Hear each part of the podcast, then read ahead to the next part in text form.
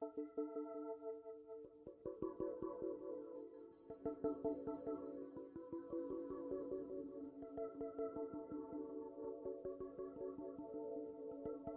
est en compagnie de Françoise Vergès, qui a fait beaucoup de choses, qui s'intéresse aux questions euh, d'esclavage, de colonialisme, diplômée de l'université de Berkeley, qui a enseigné aux États-Unis, en Angleterre. Suite à la traduction euh, d'un de ses articles, euh, Capitalocène, déchets, races et genre, on a décidé donc, de se rencontrer et, et, de discuter pour donc, le compte de la revue Ouvrage qui est une revue de réflexion théorique et pratique autonome de gauche, euh, qui s'intéresse principalement donc, aux questions de reproduction sociale, de travail et euh, de féminisme.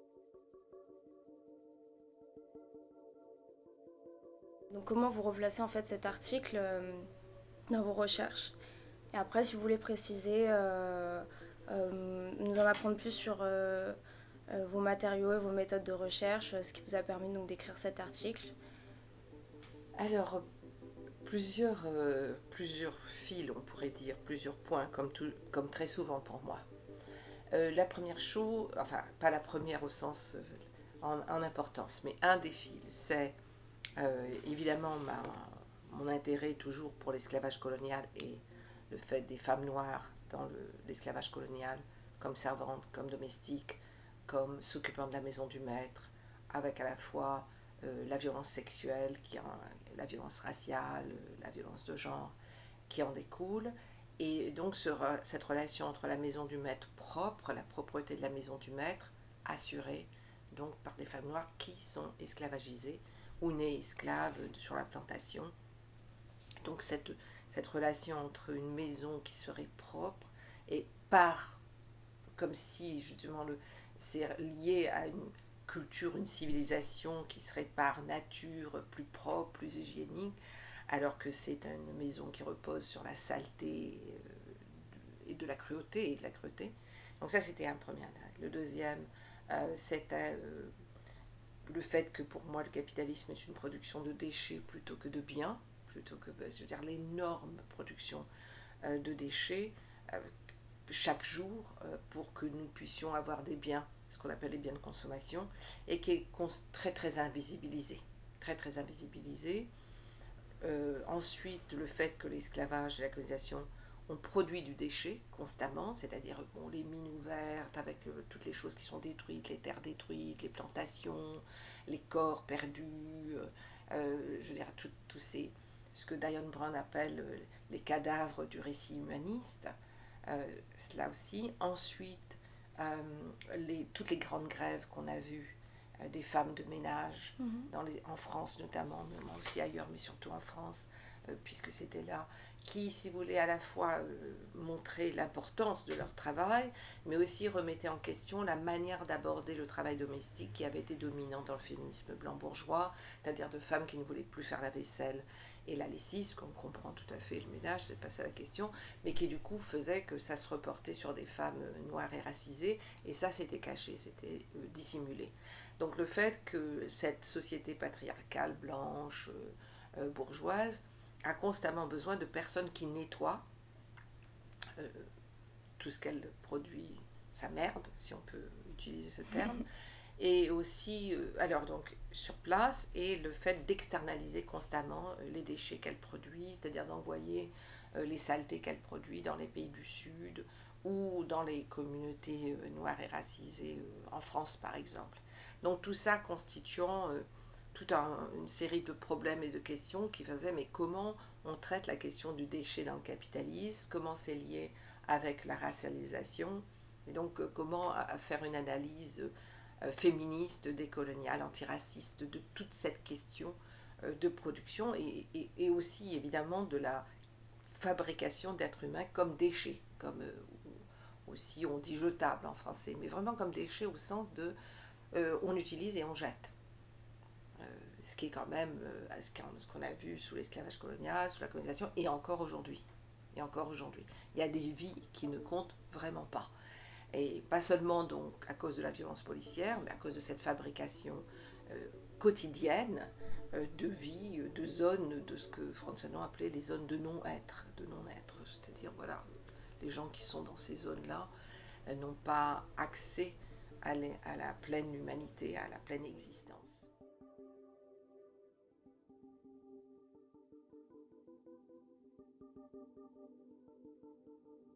Vous mentionnez euh, dans votre chapeau introductif euh, la résonance que prend donc, votre article que vous avez publié en, mai 2019, euh, donc dans le contexte de la pandémie Covid-19.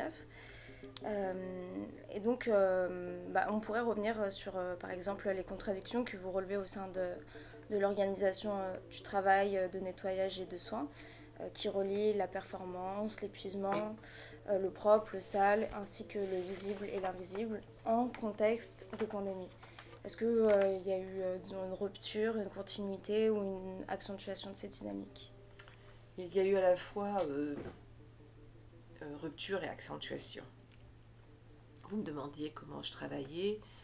je suis toujours assez intéressée par la fabrication du consentement, comment finalement les choses sont l'exploitation, l'injustice, l'inégalité, le racisme deviennent naturalisés, c'est-à-dire qu'on ne le voit plus.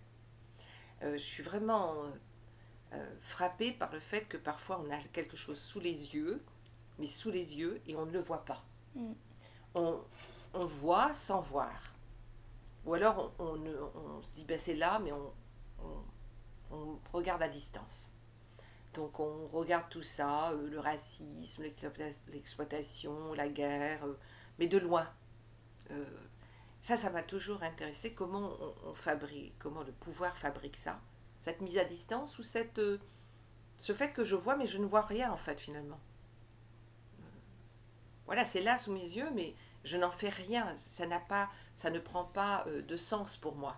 Ça n'a pas de, ça ne devient pas il n'y a pas une réalité matérielle derrière. Mm-hmm. Donc je vois des tas de personnes euh, sans logis, je vois des camps de réfugiés là aux portes de Paris. Ben, c'est là, bon alors c'est dommage, c'est triste, tout ça, mais finalement c'est là. Et comment c'est arrivé? Pourquoi? Euh, Quelle est la réponse? Tout ça devient un peu flou ou, trop compliqué pour que je m'y attache, ou de toute façon qu'est-ce que je peux faire? Donc toute cette production, qu'est-ce que je peux faire? Ou c'est mieux que ces personnes soient ici que dans leur pays ou euh, aussi euh, le, ce qu'on finit par se dire c'est mieux que rien. Tout ça, comment euh, finalement le pouvoir construit une, habitude à des choses complètement injustes et inégales, d'une cruauté, d'une brutalité sans fin.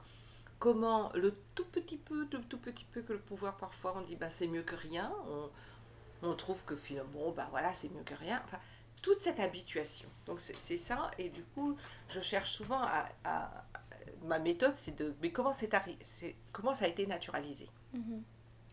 Et je ne m'exclus pas euh, de, cette chose. Et pour moi, c'est un constant effort tous les jours d'essayer de voir autrement. Enfin, de voir ou d'entendre. Quand je dis voir, c'est pas seulement la question de, du regard. Donc ça, c'était ça. Ce qui fait que quand le, premier confinement est arrivé, j'ai été absolument frappée tout de suite. D'abord, si vous voulez, je me suis dit, mais c'est des technocrates, des mecs déjà, des hommes, qui sont réunis, qui ont dit, ben alors on va confiner, parce que, etc., tout ça. Bon, alors, des tas de raisons. Sans se dire, mais comment ça va être possible? Et c'est-à-dire, sans se je veux dire, il n'y en avait pas un qui a dit, mais qui va euh, livrer la nourriture euh, euh, Comment Je veux dire, pas un qui va nettoyer ça, pas un, parce que ça n'existe pas pour eux, ce monde n'existe pas. Et de fait, dès le lendemain, il y avait les personnes qui pouvaient être confinées dans un certain confort, parce qu'il y en a eu d'autres aussi dans un très grand inconfort, et toutes les personnes qui ne pouvaient pas être confinées et qui étaient en fait mises en totalement danger, puisqu'il n'y avait pas de masque.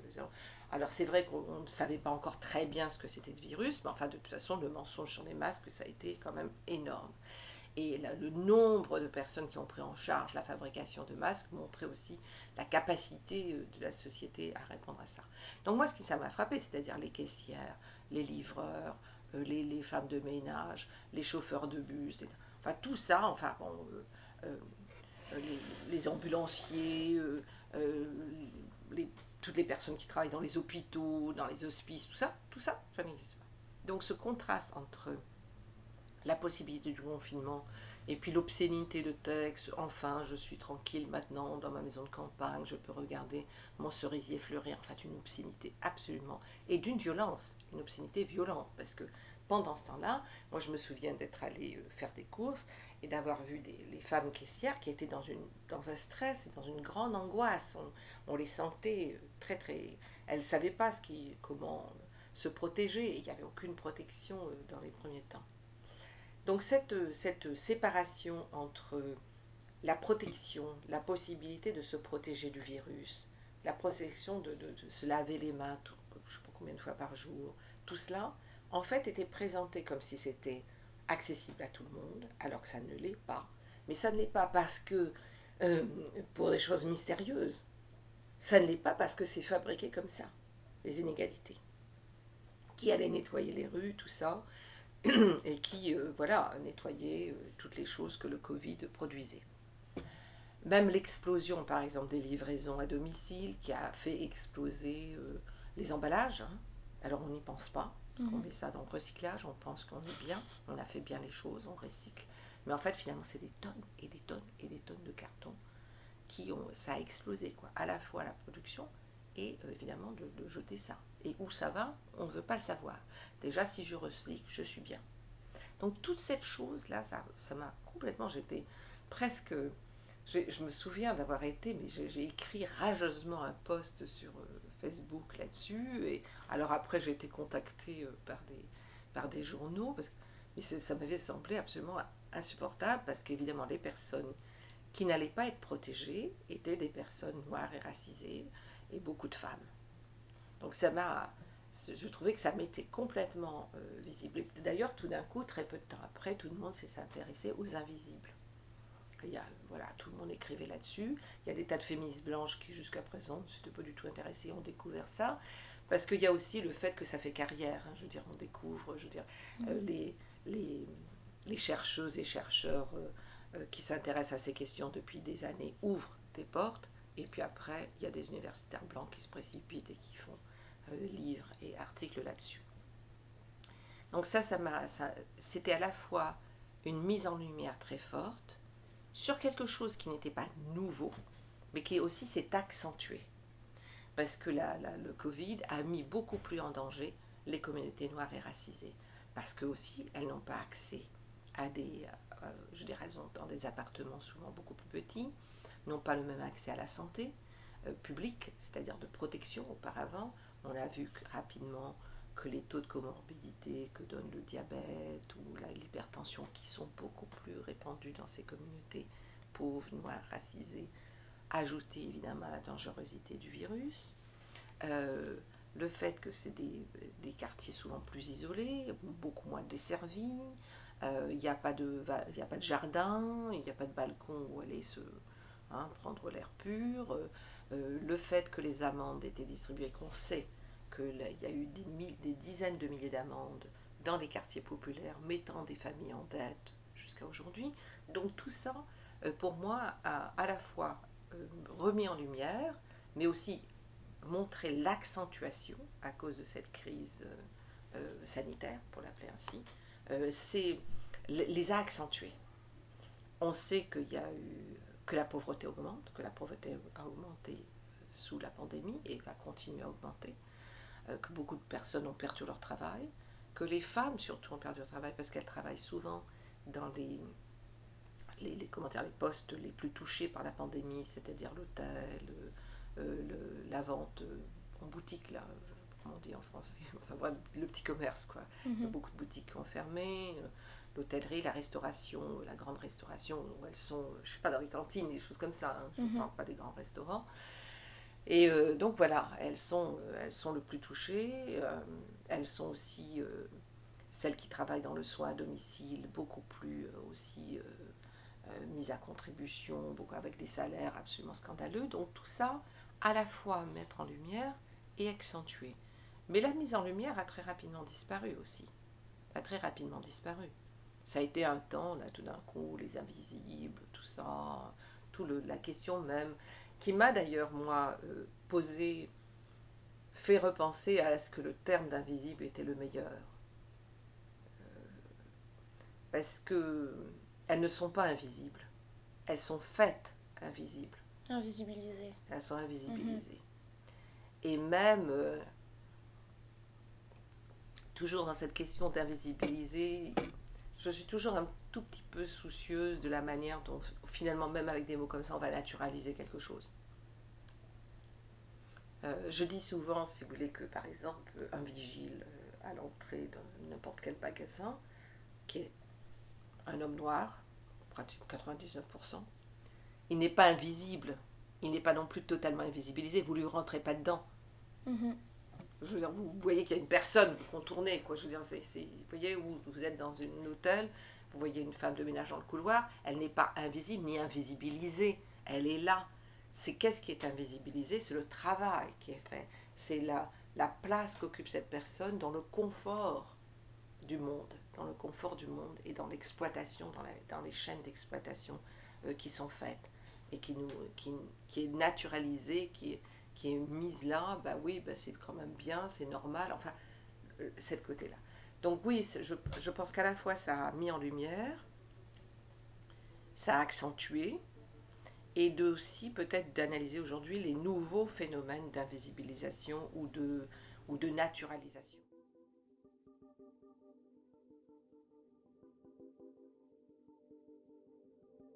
Précisez dans votre article que vous abordez le nettoyage et les soins euh, dans un cadre différent euh, que celui du, travail ménager ou, domestique. Donc je me demandais comment est-ce que vous replacez ces deux formes de travail dans une analyse féministe et décoloniale. Comment vous les articulez On sait que euh, dans les années 50-60, les femmes en France, les femmes françaises, entrent massivement sur ce qu'on appelle le marché du travail. Oui. D'accord. et, et, de fait, ça va avec une mise en cause du travail domestique, surtout par une la, classe bourgeoise a plus envie de faire, et puis avec tout le, le relation de, domination masculine que c'est l'homme qui rentre à la maison et tout est fait, la lessive, tout ça. Donc, pourquoi pas, hein, c'est pas. Mais ça repose sur le fait que massivement des femmes racisées et noires arrivent pour occuper ces postes. Puisque vous travaillez sur Birmingham, ben, vous le savez. C'est la première fois en fait qu'il y a une immigration de femmes organisée. Jusqu'à présent, c'est surtout des hommes dans les années 50-60 pour le BTP, enfin pour les, constructions, reconstruire la France euh, des Trente Glorieuses. C'est surtout massivement des hommes, puis dans l'agriculture, enfin tous les postes dans les usines, tout ça. Et puis en fait, il y a, dans ces années-là, recrutement de femmes, surtout Martinique, Guadeloupe, euh, Réunion, pour travailler comme domestique ou dans les postes de très sous-payés, sous-qualifiés, euh, dans, dans les hospices, hôpitaux, tout ça, c'est-à-dire tout le soin et comme je le signale, pour moi, soin et nettoyage, c'est absolument en lien. Il n'y a pas soin et nettoyage. Ça, c'est bon. Euh, le, comment dire, la, la manière dont l'État regarde les catégories professionnelles pour justement séparer, mais vous n'avez pas de soin sans nettoyage et vous n'avez pas de nettoyage sans soin. Je veux dire, mhm. nettoyer, c'est prendre soin, et prendre soin, c'est nettoyer en, général. Bon, bref, euh, tout ça. Donc, il y a une arrivée massive de femmes et les, les, critiques du travail domestique d'un féminisme blanc bourgeois vont se faire sans tenir compte de cela. Et il y aura un tout petit peu des, euh, quand même de, la compréhension de ce qui se passe à Croix-sur-Ourcq ou des choses comme ça, mais il n'y a, mhm. pas, a pas de mouvement euh, profond euh, dans la remise en cause du travail domestique. Le travail reste domestique, c'est-à-dire dans la maison. Et dans les inégalités, donc le partage des tâches, qui va devenir, il y a des tas de livres qui vont se faire, les hommes, avec des tas de sondages, hein, que les hommes, euh, dix ans plus tard, sont passés à deux minutes, à quatre minutes de, partage des tâches domestiques dans les maisons. Mais donc, en se concentre sur la domination masculine, euh, évidemment, les hommes doivent faire aussi, ils doivent partager, ce n'est pas la question, mais on oublie, si vous voulez, la fabrication d'une économie qui repose sur ce que, les, sur, sur ce que ces femmes font. Donc, c'est cette. Pour moi, le, travail de soin et de nettoyage, il y a une industrie, il y a une économie en dehors de l'économie domestique et qui est massive. On parle de, selon même euh, euh, l'Organisation mondiale du travail, de, près de 50% des femmes dans le monde, euh, je veux dire, n'ont pas accès, travaillent à ça, et même 75% des travails de soins sous-payés, sous-qualifiés est fait par des femmes. On est dans des chiffres énormes. des chiffres énormes, celles qui assurent tout le temps ça et qui sont des femmes noires et racisées. Et donc cette industrie qui a explosé parce que justement il y a eu un accès par un plus grand nombre de femmes à, des, un travail professionnel et pas simplement, euh, euh, je sais pas moi-même, toutes les industries nouvelles de communication, euh, de, de, tout aussi, tout le truc sur la, comment dire, le, New Age, enfin je sais pas comment, non pas, on dit plus New Age, mais enfin je veux dire les yogas, les enfin mm s'entretenir, toutes les femmes qui sont, tous ces métiers de coach et des trucs comme ça qui sont massivement féminins, ont été, beaucoup de femmes blanches ont, sont entrées dans le monde du travail, dans le monde professionnel, avec ça. Ça, il y a quand même eu un énorme offre.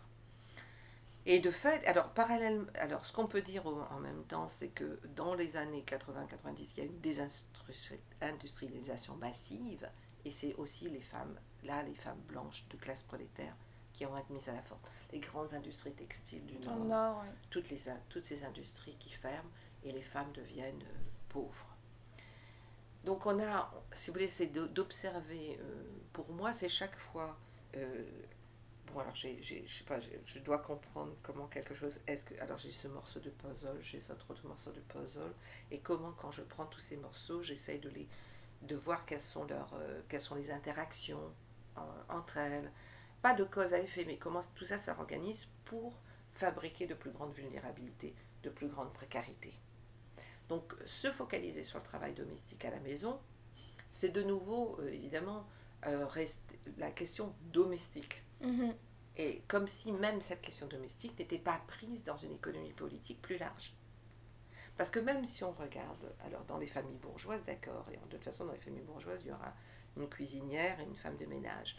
Mais même dans les milieux prolétaires, euh, l'organisation, historiquement, l'organisation du travail, c'est de faire travailler l'homme et de faire là, toutes les féministes marxistes ont analysé ça 25 000 fois, que c'est la femme qui, permet à l'homme de reproduire sa force de travail, parce qu'il arrive, il peut se reposer, pour repartir à l'usine et être exploité.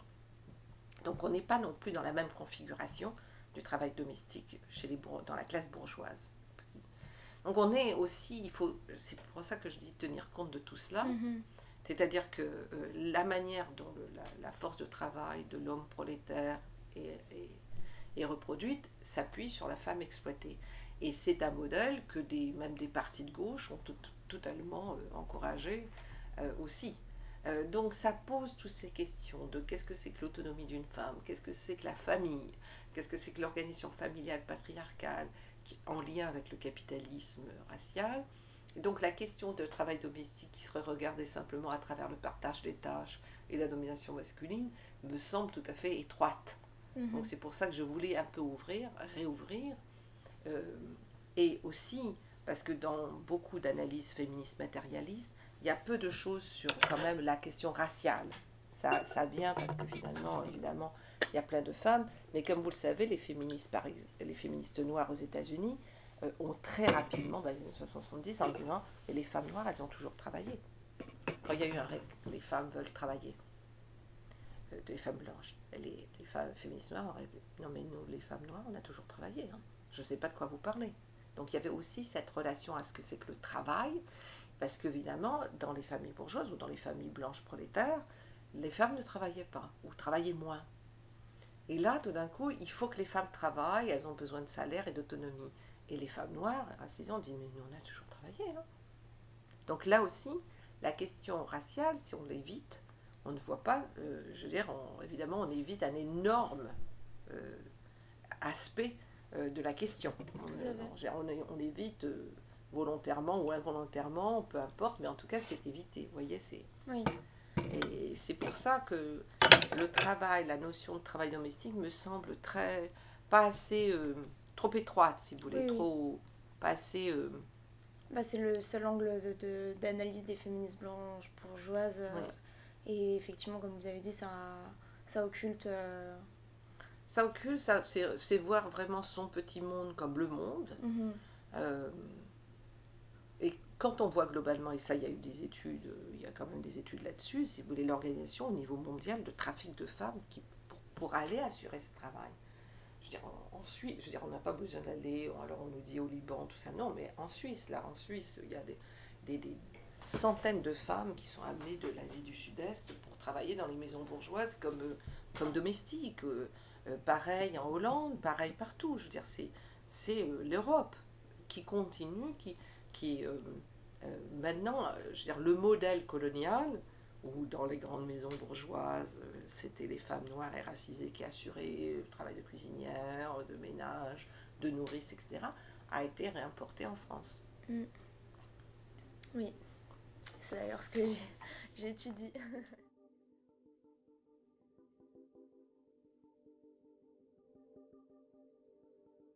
Je me disais qu'on pouvait aussi euh, discuter euh, de, l'aspect, euh, des questions écologiques qui ressortent aussi de votre, article. on sait que depuis plusieurs années, donc y a la crise climatique donne lieu à de multiples contestations, mouvements sociaux à travers le monde. Et donc vous, vous employez le terme de capitalocène, qui est effectivement de plus en plus utilisé. Celui d'anthropocène, euh, donc pour rappel, c'est-à-dire l'époque géologique au sein de laquelle la biosphère est principalement influencée par les êtres humains en, général, trouve une résonance stratégique dans l'argumentaire écologique et beaucoup plus employé.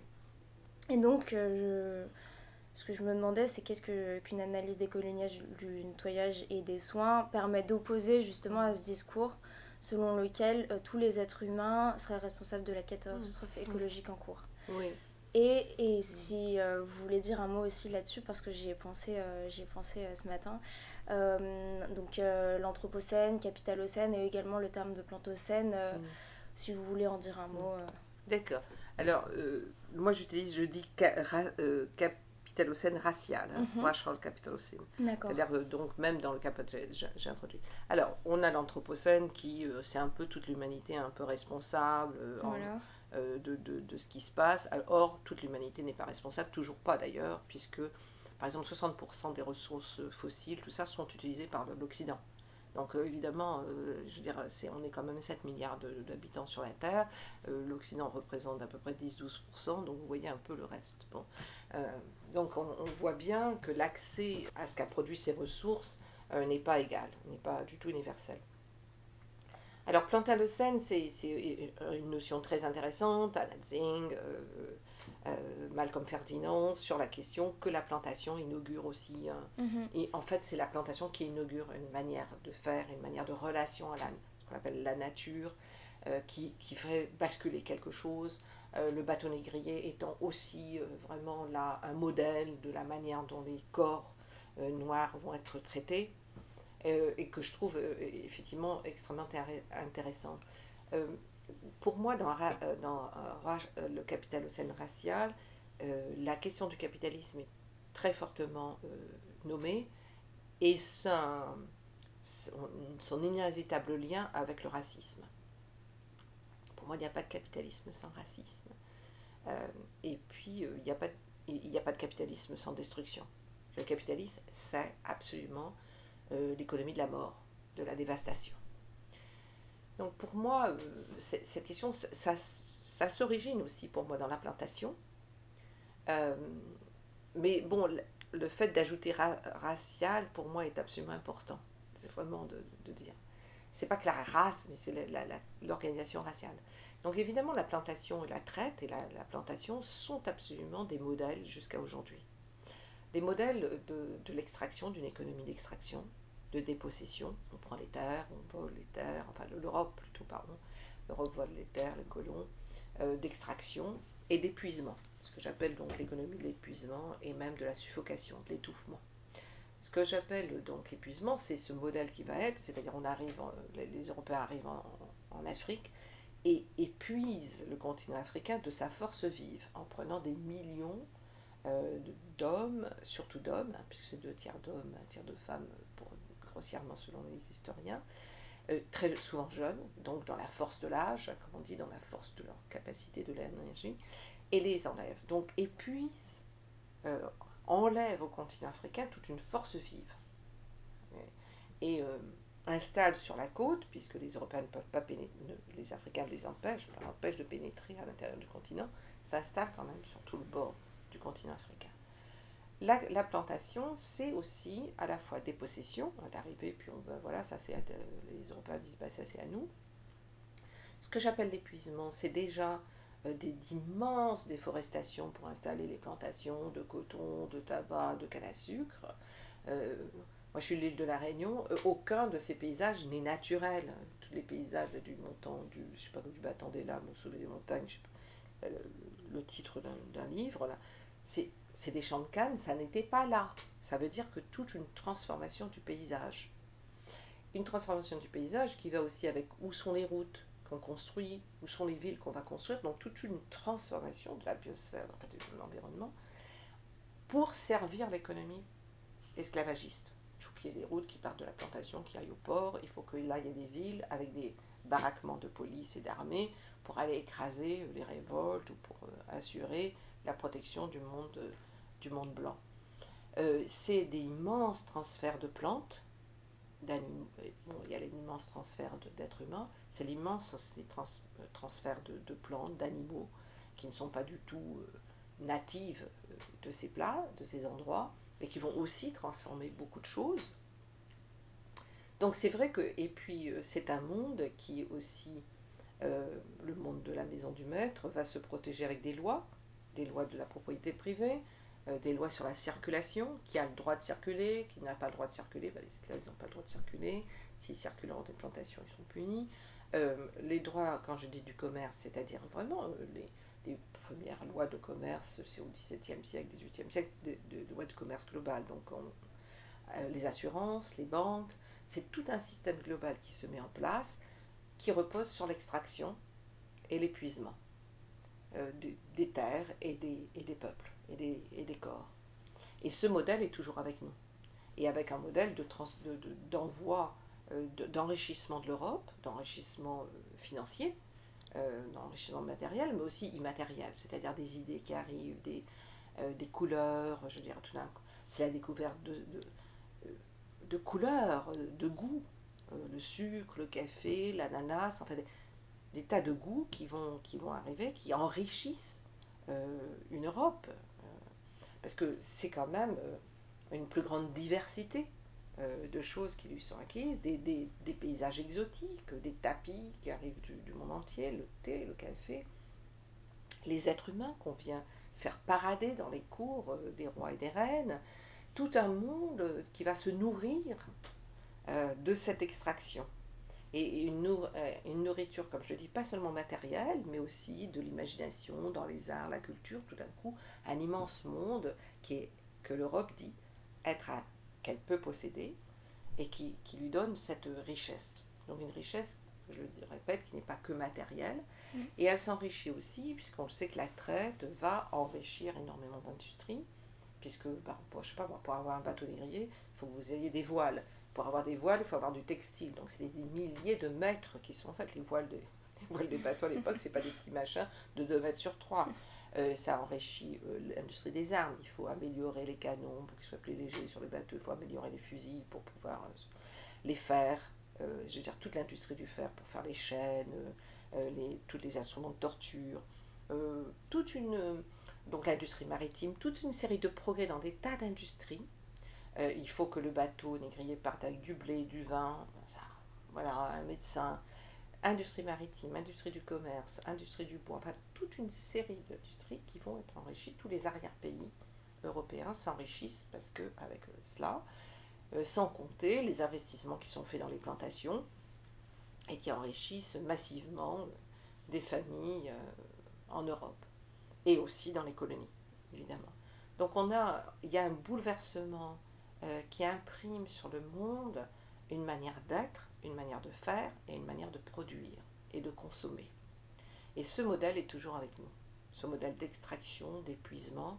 Euh, aujourd'hui, c'est toujours le sucre, c'est toujours le café, c'est toujours le tabac, mais c'est aussi les mines. À l'époque, c'était les mines d'argent et d'or. Aujourd'hui, les mines de cobalt, les mines d'uranium. Et on le voit sur le continent africain, qui est un des continents les plus riches dans ces minerais. Euh, si l'on regarde, il y a des images, c'est d'immenses blessures sur la terre, euh, sur la terre africaine, euh, de mines complètement ouvertes qui va contaminer les peuples qui sont les populations qui vivent à côté. Quand une mine est épuisée, hop, les compagnies françaises, chinoises, coréennes américaine se transporte juste à côté. Donc une destruction, une dévastation générale. Donc ce modèle, il est toujours avec nous. Et ce modèle nourrit le capitalisme. Et le capitalisme apparaît comme une espèce de, bête féroce, quoi, qui ne peut pas, euh, qui a besoin de la colonisation au sens de coloniser des terres, coloniser des esprits, coloniser des corps, constamment pour produire euh, et consommer. Donc pour moi, le capitalocène euh, racial, mais je ne suis pas non plus opposée à l'expression plantalocène, mm-hmm. c'est l'anthropocène, oui, mais le plantalocène, pense qu'il y a des circulations de, de discussions à avoir. Mm-hmm. Euh, de toute façon, si vous voulez, en général, je, je refuse d'être fétichiste d'un mot en, du moment que le contenu est précisé et que le contenu tient compte évidemment de cette radicalisation du monde, de la question de l'exploitation, de l'extraction, de l'épuisement. Donc euh, si on veut, je veux dire, mais euh, il y a parfois euh, dans le monde universitaire la recherche de mots qui vont être, voilà, qui, qui, prennent une valeur, pratiquement une valeur monétaire, on pourrait dire, parce que vous faites une carrière là-dessus, ne, ne m'intéresse pas. Ce qui m'intéresse, c'est la meilleure description qu'on puisse avoir, la plus rigoureuse, de ce qui est mis en place hier et aujourd'hui et effectivement la destruction massive induite par la colonisation du monde au XVe siècle par l'Europe. Ça, c'est un fait. Ça ne veut pas dire que les peuples, que les, les royaumes et empires auparavant étaient des royaumes remplis de paix, mais ce n'est pas des royaumes qui euh, impriment autant sur le monde leur marque. Et le, la traite et l'esclavage impriment sur le monde le racisme anti-noir que ne fait pas euh, d'autres formes de régimes d'esclavage qui sont pas, pas mieux, c'est pas ça la question, mm-hmm. mais qui n'impriment pas. Euh, et de façon, par exemple, l'esclavage en Empire ottoman ne fait pas de l'Empire ottoman une puissance du monde. Alors que l'esclavage va faire de l'Angleterre une puissance maritime du monde, mm. qui va dominer jusqu'à ce que ce soit les Américains qui, prennent cette place. Bon, puis après, il y a les, les puissances françaises, hollandaises. Donc on n'est pas du tout dans les mêmes configurations. Donc quand euh, on me répond ça, je dis mais on n'est pas du tout dans les mêmes configurations. Je ne suis pas en train de dire que c'est bien d'avoir esclavagisé, c'est pas la question. En plus, il faut examiner comment ces régimes d'esclavage étaient mis en place et à quoi ils servent. On est de toute façon, euh, on est, euh, moi je suis une abolitionniste profonde, pas du tout dans le sens de l'abolitionnisme français, mais dans l'abolitionnisme, c'est-à-dire aussi du monde carcéral, de la question carcérale, de tout cela. Donc euh, la question en tout cas du lien entre la crise écologique, la crise sanitaire, la crise économique, la crise humanitaire, pour l'appeler ainsi, de, ces millions de, millions de réfugiés qui errent à travers le monde, sont liés. Ça c'est une chose aussi. Et d'étudier donc leur interaction est très important aujourd'hui parce qu'on arrive, c'est vrai, à un moment incroyable euh, pour l'humanité euh, précarisée et fragilisée, vulnérabilisée par ce système, qui est bah, de toute façon, il euh, n'y a rien pour vous. Il n'y a rien pour vous. On a vu que la pandémie a énormément enrichi euh, déjà des milliardaires qui sont devenus encore plus milliardaires, euh, des milliardaires qui peuvent imposer aujourd'hui leurs programmes d'éducation, de santé, de développement, d'économie au monde, qui sont plus puissants que les États, qui sont capables d'imposer leurs approche de la santé, de l'éducation, financer des, universités privées à travers le Sud global, leur vue de ce que c'est que le contrôle des naissances, de ce que ce doit être une femme libérée euh, dans le Sud. Donc on voit la puissance effectivement de ça.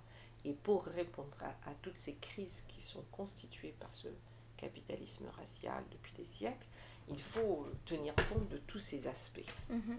Euh, et qu'il n'y a pas d'un côté la crise climatique, de l'autre la crise sanitaire, de l'autre l'exploitation, de l'autre euh, le féminicide, euh, le racisme, l'écocide et euh, aussi les, disparitions d'épistémologie et de, savoir. Tout cela, en fait, est en interaction dans, un dans le projet du capitalisme racial de, de dominer et de, de de continuer à extraire constamment des revenus, euh, euh, de revenus qui sont euh, qui dépassent, comment dire, qui ne sont même pas, comment dire, à l'échelle humaine.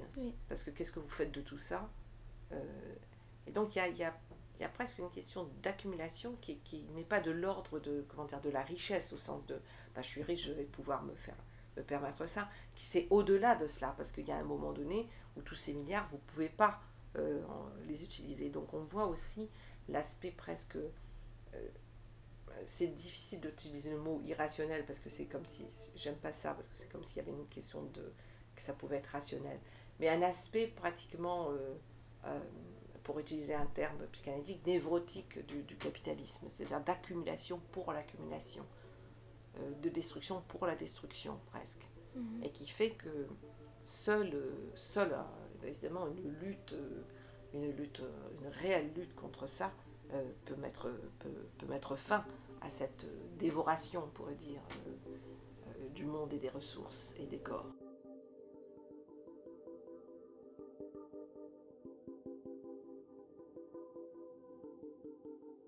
Pour finir, vous avez récemment publié euh, euh, De la violence coloniale dans l'espace euh, c'est un ouvrage qui aborde les luttes mondiales contre les monuments coloniaux qu'on retrouve dans les mêmes villes qui sont quotidiennement nettoyées par les travailleuses noires et racisées dont vous parlez dans votre article. Euh, quel lien est-ce qu'on peut faire entre ces luttes pour un espace euh, public décolonial et la décolonisation euh, du nettoyage et des soins? Les villes, les villes en, Occident mais même ailleurs, sont de plus en plus des villes, comment dire, des villes centres commerciaux, si je puis dire, centres commerciaux slash musées, de promenade pour les touristes et les bourgeois où je passe d'un centre commercial euh, très bien, très propre, tout ça, ou de boutiques, même des boutiques bio, des boutiques euh, d'économie durable, tout ça est très très bien, avec des parcs, euh, des rues nettoyées, des rues propres, des monuments, tout ça est très beau. Et, et tout ça est entretenu par une masse de personnes qui, elles, doivent vivre très loin de cet endroit, de cet espace-là, de cet espace, donc vu de, avec une esthétique particulière, euh, que je trouve pas particulièrement intéressante, mais enfin ça c'est autre chose, et euh, doivent vivre dans des lieux qui n'auront pas de parc, qui n'auront pas de, qui seront pas nécessairement nettoyés, où euh, les, les, villes, les municipalités seront totalement pauvres et ne pourront pas assurer tout ce que des grandes capitales peuvent assurer pour leurs habitants. des corps qui arrivent après avoir travaillé justement pour cette ville bourgeoise blanche, l'avoir nettoyé, avoir livré les choses, avoir enfin avoir tout fait pour que ça soit tout le temps propre et agréable et confortable, les personnes qui sont dans qui surveillent les musées, les personnes dans les restaurants, les personnes dans les, dans les spas, dans les salles de gym, enfin toutes ces personnes qui entretiennent euh, cette, ce mode de vie impérialiste.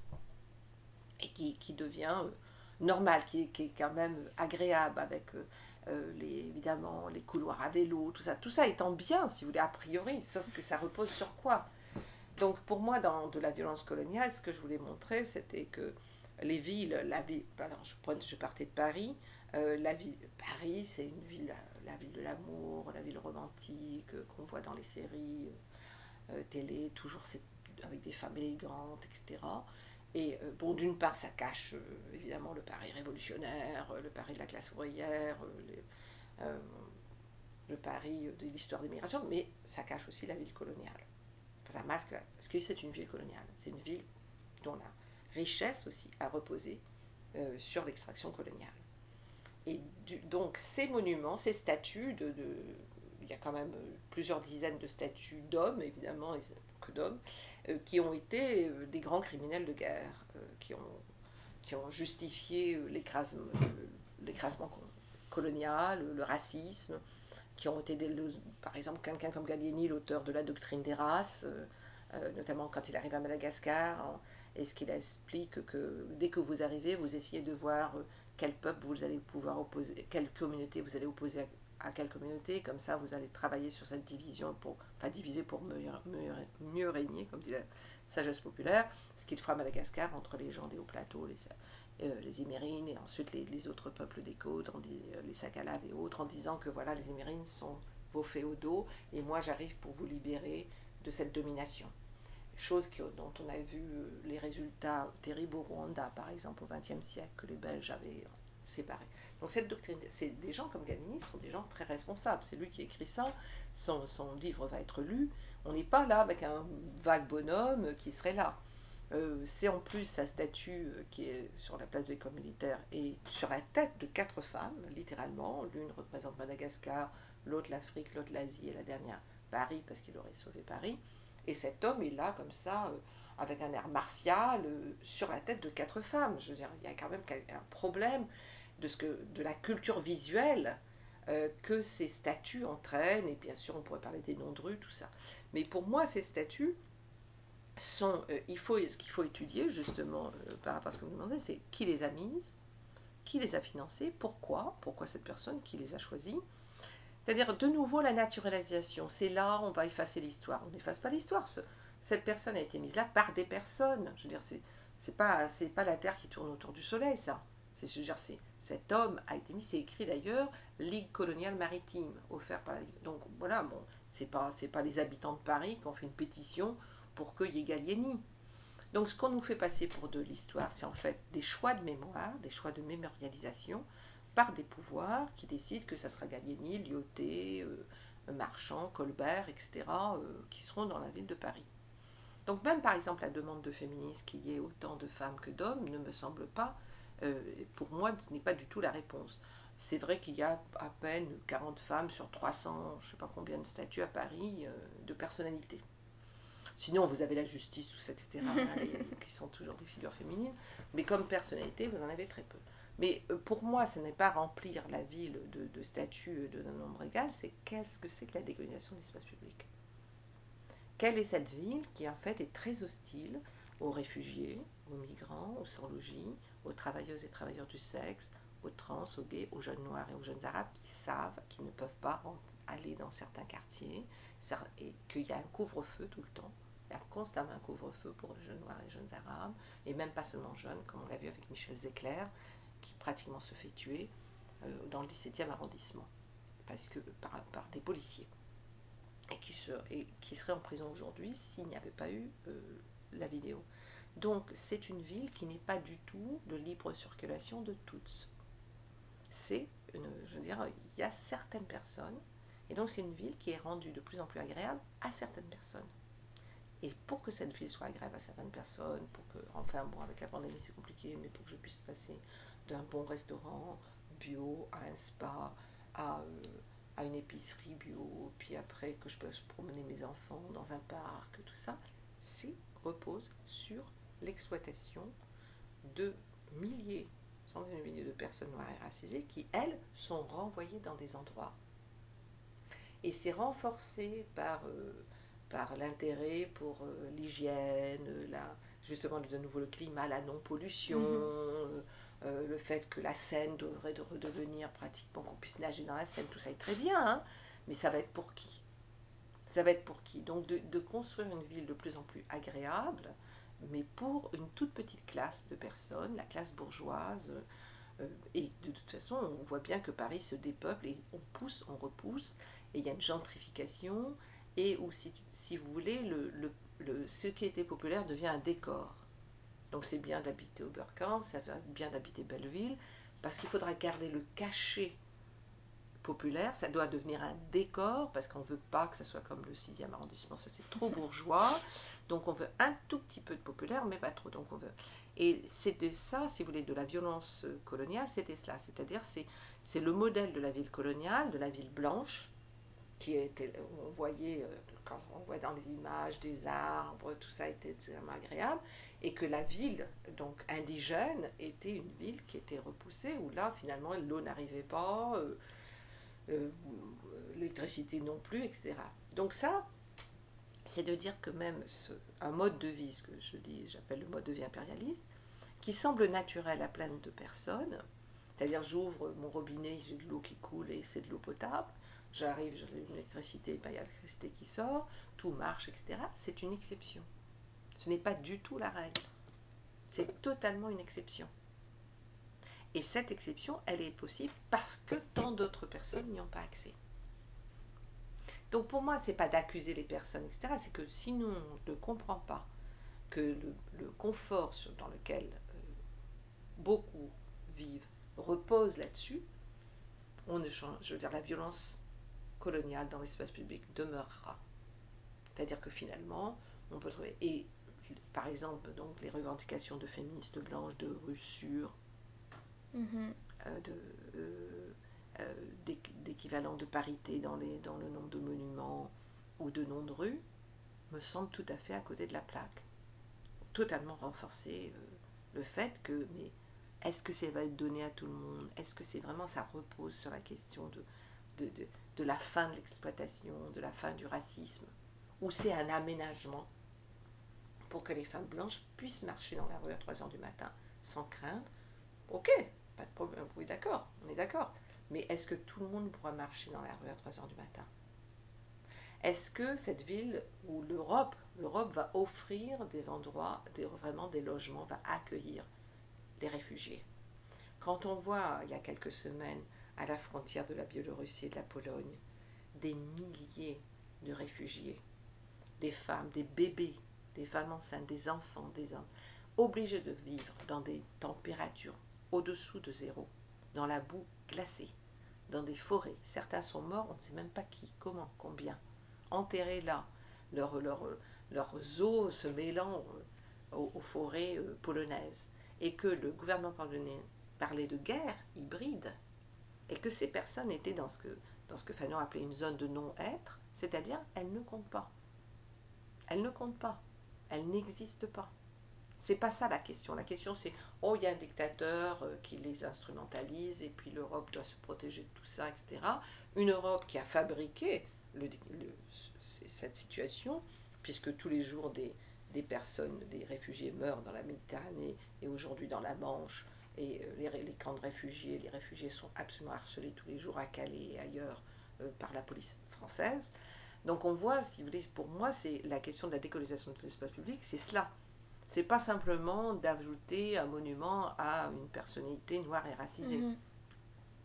Parce que euh, ce que je voudrais ajouter, euh, c'est que le gouvernement actuel, il est, il, a, il est différent des précédents en cela qu'il a compris qu'il fallait un peu de multiculturalisme néolibéral. oui et que ça ne coûte rien. Donc par exemple, comme je disais, euh, pas d'eau en Guadeloupe, mais du champagne à l'Elysée pour des Noirs et racisés. Mhm. Ou le GIGN en Guadeloupe, Joséphine Baker au Panthéon. Ça, décolonise, ça décolonise pas l'espace. Ça décolonise pas.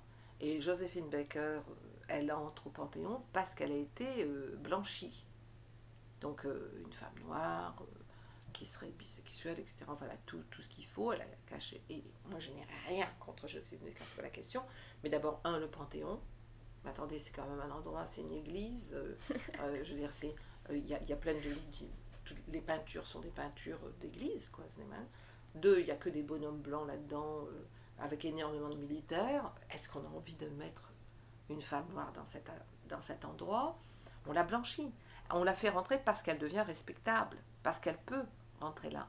Après, on, euh, le discours du gouvernement, oui, elle a été aux côtés de Martin Luther King en 63, sans dire que justement ça a été parce qu'on a, parce que les autres femmes noires qui depuis des années travaillaient au succès de cette marche, elles n'ont pas eu le droit à la parole. Elle, a fallu même qu'elles se battent pour être sur l'estrade. Sur le, et Sans faire un emblème. Euh, et donc on en fait un emblème. Mhm alors une femme noire a parlé, et c'était Joséphine Baker qui avait choisi la France, donc c'est formidable. Mais toutes les milliers de femmes qui, dans les églises, dans le sud, avaient préparé ça, tout, il y a des, ouvrages là-dessus absolument d'un courage formidable parce qu'elles sont confrontées. Elles, elles sont effacées.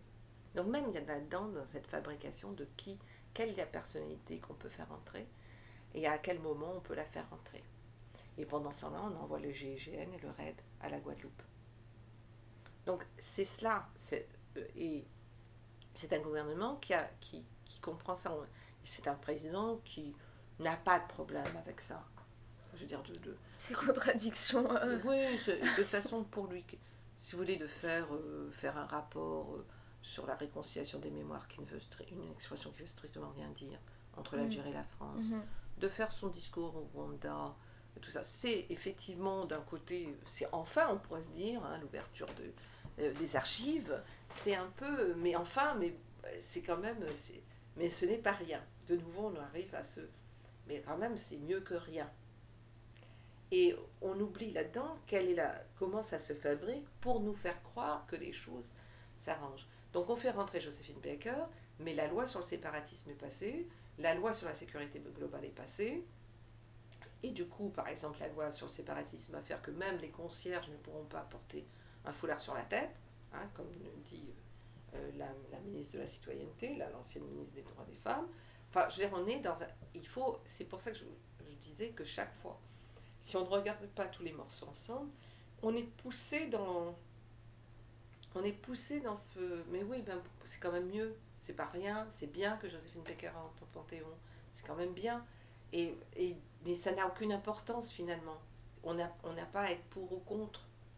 Ce qu'on doit être pour ou contre, c'est la manière dont les gens vivants sont traités aujourd'hui. Les femmes et les hommes qui sont vivants, qui vivent là, les enfants qui, qui, qui, vont, qui sont envoyés dans des écoles euh, et voués à l'échec scolaire. Euh, euh, la France qui continue à avoir euh, un outre-mer, entre guillemets, Mhm. qui, qui impose un référendum au peuple kanak alors que le peuple kanak a demandé son report, et après qui parle d'une victoire massive euh, du non à l'indépendance au référendum. C'est absolument scandaleux tout cela. Donc si on est là, prise dans ces choses-là, qu'on est... euh, Je dire, il faut pour moi euh, une position décoloniale, c'est constamment observer comment se refabrique la vulnérabilité, la fragilité, la précarisation, de voir comment se fabrique le consentement aux injustices, au c'est mieux que rien, Mm. Et que l'antiracisme, lui, il est mis de côté parce qu'il y a un antiracisme libéral, néolibéral, qui prend la place de l'antiracisme politique, Bah, Comme pour le féminisme. euh, comme pour le féminisme. mhm. Et c'est vrai que le féminisme en France aujourd'hui, un féminisme d'État, un féminisme que j'appelle civilisationnel, il a, il est absolument, euh, c'est la politique du gouvernement. Ça n'a jamais été autant la politique du gouvernement.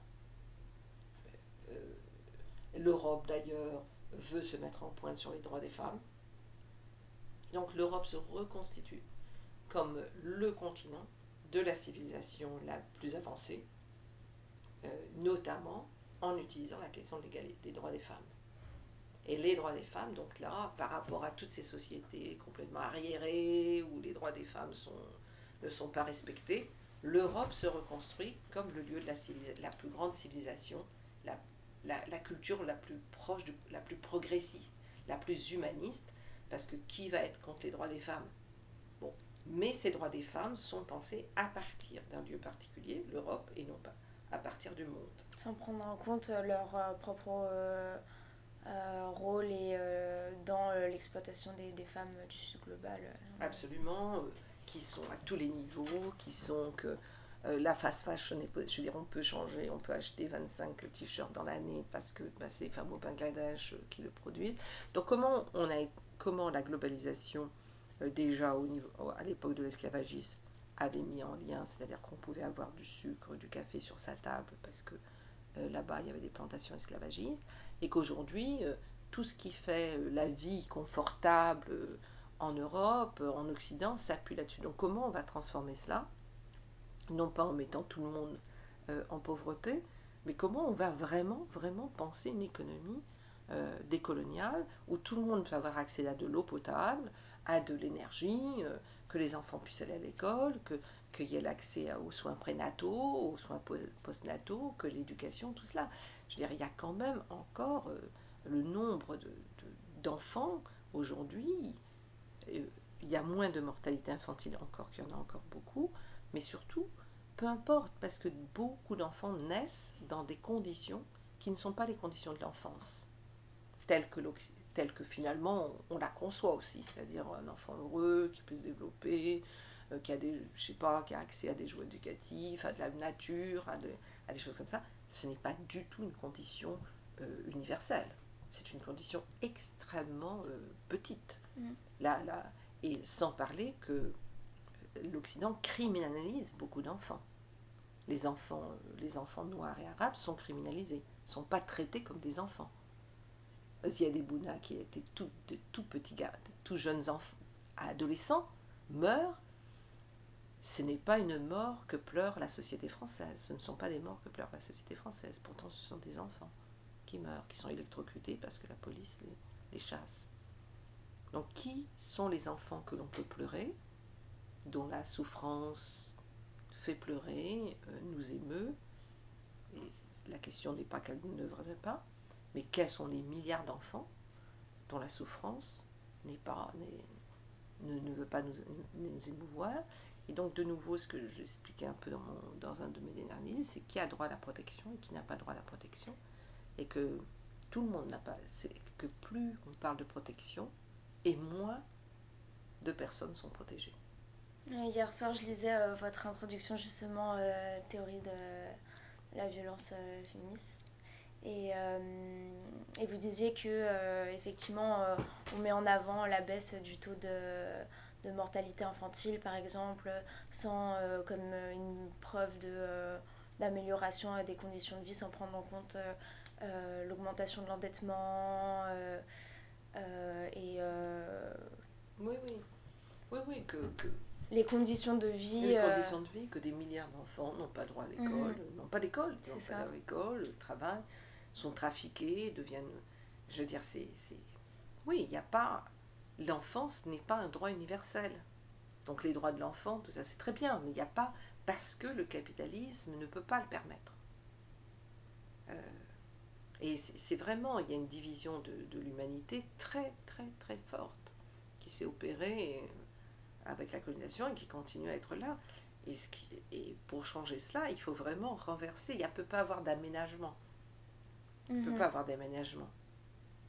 Parce que les aménagements, ça veut dire l'effondrement. Enfin, je veux dire, de vraies, de vraies transformations. c'est l'effondrement du système. C'est pas. Effectivement. Voilà.